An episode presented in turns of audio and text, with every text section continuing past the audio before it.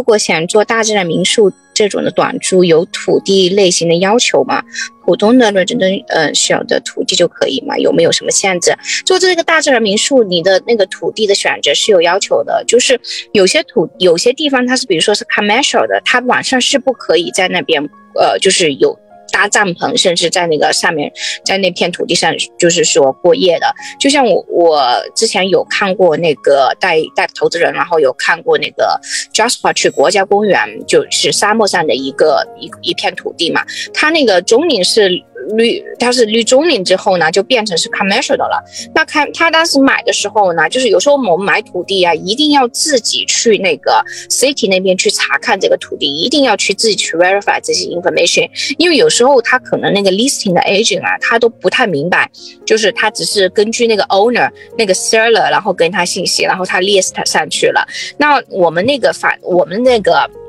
上次那个就碰到这个事情，就是他根本没有在上面，他看着上面是有个小小的一个卡饼在那，就是就是储藏室什么的，然后在那里，然后就觉得。就是他哦，可以去，可能要可以去盖这样的一个帐篷或者是小木屋在那里。但是后来呢，我就带着我们这个投资人，然后有去 City 那边去查，结果发现他这个 Rezoning 是 commercial，然后就没有办法，就是放帐篷在那上面，是按照中领严格意义上来说是不允许在那块土地上有人在那边过夜的，是这样子的。所以说呢，这个的话就是，如果是大家想要做大镇民宿考察土地的时候呢，就一定要去考察，就是去。查一下，然后你会觉得，呃，这个东西难查吗？不难查，你只要是把你的那个土地的一些 information 到 city city hall 那边，然后去查，呃，那个 department 去查一下，然后他就会告诉你了这些信息哈。所以说，只要你去，